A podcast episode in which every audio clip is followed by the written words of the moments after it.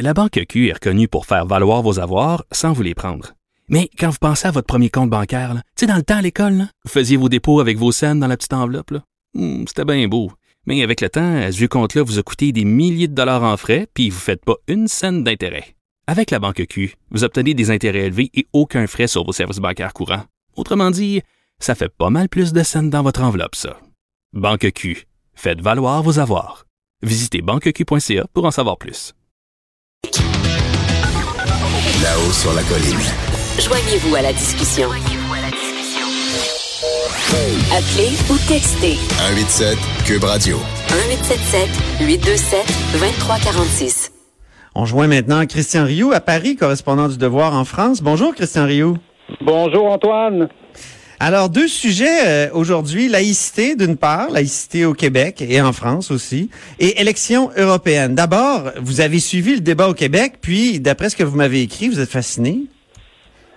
Euh, oui, je suis assez fasciné par la, la qualité des, des, des interventions. Euh, évidemment, tout le monde n'est pas d'accord, puis c'est, normal, là, mais la qualité et le niveau, je trouve, du débat sur la laïcité au Québec en commission parlementaire. Euh, j'ai, moi, j'ai suivi des débats euh, là-dessus en Belgique, en France, ici, où il y a eu plusieurs commissions, et je vous avoue que je suis très très fier comme Québécois de voir le, le niveau des débats qu'il y a, qu'il y a chez nous, où on, on maîtrise, je dirais, les, les les choses essentielles et où le, on, on, centre vraiment le débat sur les questions essentielles, notamment sur la question de l'école. J'ai trouvé ça euh, extrêmement, euh, extrêmement intéressant. Oui, donc, euh, mais par contre, il y a, il y a, comment dire, un épouvantail dans la pièce, et c'est le modèle français de laïcité. Constamment, Monsieur Taylor notamment, Charles Taylor est revenu là-dessus. Moi, j'ai lu ça dans plusieurs de leurs livres aussi, Monsieur Bouchard. Euh, le modèle français de laïcité, ce serait un échec. Je fais remarquer simplement, euh, Christian, avant de vous donner la parole, que euh, on a beau chercher, mais ils déposent jamais d'études là-dessus. Eux qui demandent des études sur tout, Oui. puis des chiffres, puis des statistiques, il me semble qu'ils ils n'ont pas d'études quand ils affirment une telle chose. Et, et vous qui vivez là, Christian, depuis, euh, je sais plus jamais, 20 20 ans? Oui, Euh, oui. En France, Euh, vous connaissez euh, la France, euh, vous l'avez arpenté. Euh, Est-ce que vous trouvez que c'est c'est un épouvantail euh, qui est euh, qui est justifié? Ben, écoutez, c'est ce que moi j'appellerais. On connaît, on connaît bien le Québec bashing euh, au Canada. C'est quelque chose qu'on connaît bien. Eh bien, euh, je pense qu'on peut appeler ça du, du French bashing. Euh, Charles Taylor est allé jusqu'à jusqu'à intégrer dans les problèmes de laïcité euh, les problèmes d'immigration, Marine Le Pen, le Brexit et même Donald Trump. Hein. C'est à- peu près c'était à peu près tout ça dans la même phrase euh, euh, cette semaine. Et je vous dirais que euh, c'est pas nouveau parce que Bouchard et Taylor, euh, je dirais, font une fixation sur la laïcité française et ça c'est très vieux et c'est très ancien. Euh, je- j'ai, j'ai, à l'époque, je, je, je, je ne l'ai pas relu récemment, mais à l'époque, j'avais lu en détail le rapport euh, Bouchard-Taylor. Et à chaque fois qu'on mentionnait la France, euh, évidemment, c'était avec un, un, un- un adjectif ou un qualificatif qui était, qui était négatif. Et non seulement ça, mais la commission Bouchard-Taylor, vous savez, normalement, les grandes commissions d'enquête font toujours ce qu'on appelle des audiences avec des témoins étrangers Oui. de, de l'extérieur. Donc, euh, si on fait une grande commission sur l'éducation, on fait venir, je sais pas, un Français, un Allemand, un Suédois, euh, Lituanien, bon, et, et on fait témoigner ces gens-là. La commission Bouchard-Taylor a toujours refusé de faire ça, euh, n'a jamais fait ça. On aurait pu faire une grande, une grande audience là qui aurait duré quelques jours où on aurait fait venir des Français, ça. des Allemands, des Belges, des Américains, des Canadiens anglais pour témoigner.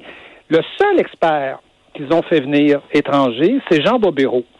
Jean Bobéro est un grand spécialiste de laïcité. Il a écrit plusieurs livres en France sur le sujet. Sauf que Jean Bobéro est le membre, est un des membres de la grande commission Stasi, qui au Oui. début des années 2000 avait fait des recommandations à Jacques Chirac sur la question des signes religieux, mais chez les élèves à l'école, hein, parce que Oui, je me des souviens, en- bien des sûr, ben oui. C'était réglé depuis longtemps. Et Jean Bobéro, sur les 20 membres de la commission Stasi, est le seul membre qui s'est abstenu, le seul membre dissident. Alors, au lieu d'aller chercher un représentant, je dirais, du consensus français, là, des 19 autres membres de la commission Stasi, on est allé chercher le seul qui n'était pas d'accord.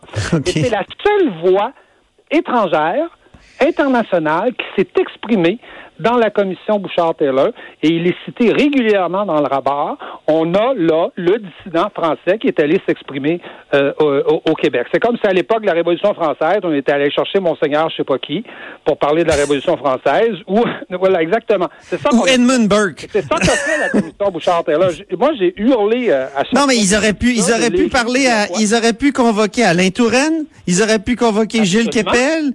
Ils auraient pu convoquer René Raymond. Mon Dieu, mais il y avait plein de monde intéressant à convoquer. Il y avait des protestants, il y avait des musulmans, il y avait des catholiques, il y avait des... Régis Debré était là, ben oui, je vois ça dans la liste. Absolument, absolument. Tous ces gens-là étaient là. On est allé chercher Jean Bobéro. Vous, vous relisez le rapport euh, Bouchard-Taylor, vous allez voir qu'il y a une fixation. Euh, J'ai rien contre le fait que Jean Bobéro témoigne dans la commission, mais il peut pas être tout seul, puis il peut pas représenter le point de vue français. Ça, c'est sur la laïcité, c'est évident.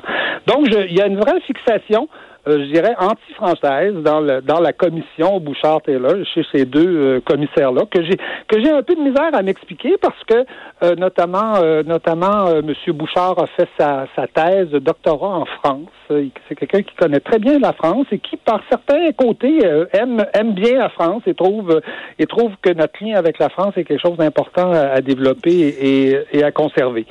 Oui, mais dans le cas de, de Gérard Bouchard, il y a aussi une fixation sur l'américanité du Québec qui le fait euh, comment dire, qui l'amène, qui le conduit à rejeter souvent notre rapport à la France. Mais ça, c'est un autre débat. Oui. Et mais je pense que c'est sous-jacent à cette à cette affaire de ce que ce, que ce que vous qualifiez de francophobie ou de non plutôt de, de French bashing. De, de, French bashing pour utiliser un mot anglais.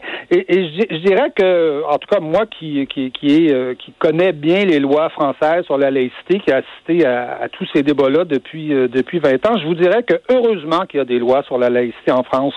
Euh, c'est pas parfait. Il s'agit pas de. Euh, je pense que c'est faire erreur que de penser que les problèmes d'immigration en France sont liés aux lois sur la laïcité. Les lois sur la datent de 1905. Alors, euh, les, problèmes avec les musulmans n'ont pas commencé à cette époque-là. Il n'y en avait pas en France à cette époque-là. Et, je dirais qu'heureusement qu'il y a ces lois-là. et les lois sur la laïcité en France et le débat sur la laïcité en France, il origine très, très, très, très, très largement des professeurs et des enseignants des écoles primaires et secondaires. Moi, je me souviens très bien quand je suis arrivé ici en France, on parlait pas de laïcité. C'est un sujet qui était, qui était tout à fait ignoré. On se demanderait même pourquoi, pourquoi, pourquoi faudrait avoir la laïcité? Il n'y avait pas de problème de ce côté-là. ah, mais je pensais que le, débat datait des années de la, du des années 90 avec le débat sur le voile à l'école, non? Le débat a commencé dans les années a commencé dans les années 90 tranquillement avec la question du voile à l'école et les demandes de laïcité, c'est toujours les professeurs, c'est toujours les enseignants du primaire, du secondaire qui les ont euh, qui les ont portés et qui les ont réclamés. Ils ont demandé une loi à Lionel Jospin qui a pas voulu en faire une. Finalement, Jacques Chirac en a fait une en, deux, en 2004, mais ça faisait ça faisait 10, 10, 12 ans que les enseignants réclamaient ça. Ils avaient des problèmes dans les cours d'éducation physique. Hein. On demandait toujours des exemptions, des problèmes de demande de piscines séparées, mm. des demandes de fêtes religieuses, d'accommodement de toutes sortes. Et les enseignants se retrouvaient pris seuls avec ces problèmes-là. Ils voulaient que l'État intervienne et clarifie la situation. Jacques Chirac l'a, finalement fait, mais c'est pas pas quelque chose qui est venu d'en haut, c'est quelque chose qui est venu d'en bas, qui était une demande et notamment une demande des enseignants et des euh, et des instituteurs et des professeurs. Christian, il nous reste peu de temps, à peu près trois minutes, pour discuter des élections européennes qui, euh, si je lis vos notes, là, vont être une campagne très bizarre. Pourquoi une campagne bizarre, les élections européennes? Oui. Ben, d'abord, c'est toujours très bizarre, les élections européennes, dans la mesure où il y a à peu près autour de 50% d'abstention. Hein? Et dans la mesure aussi où la plupart euh, des, des, des pays votent en fonction de, de, critères nationaux. En France, euh, c'est clair, on va voter pour ou contre Emmanuel Macron. C'est vraiment le sujet aujourd'hui. Ceci dit, en France, vous savez, il y a 33 listes. qui, se, qui, se, présentent pour, pour les, pour les élections européennes.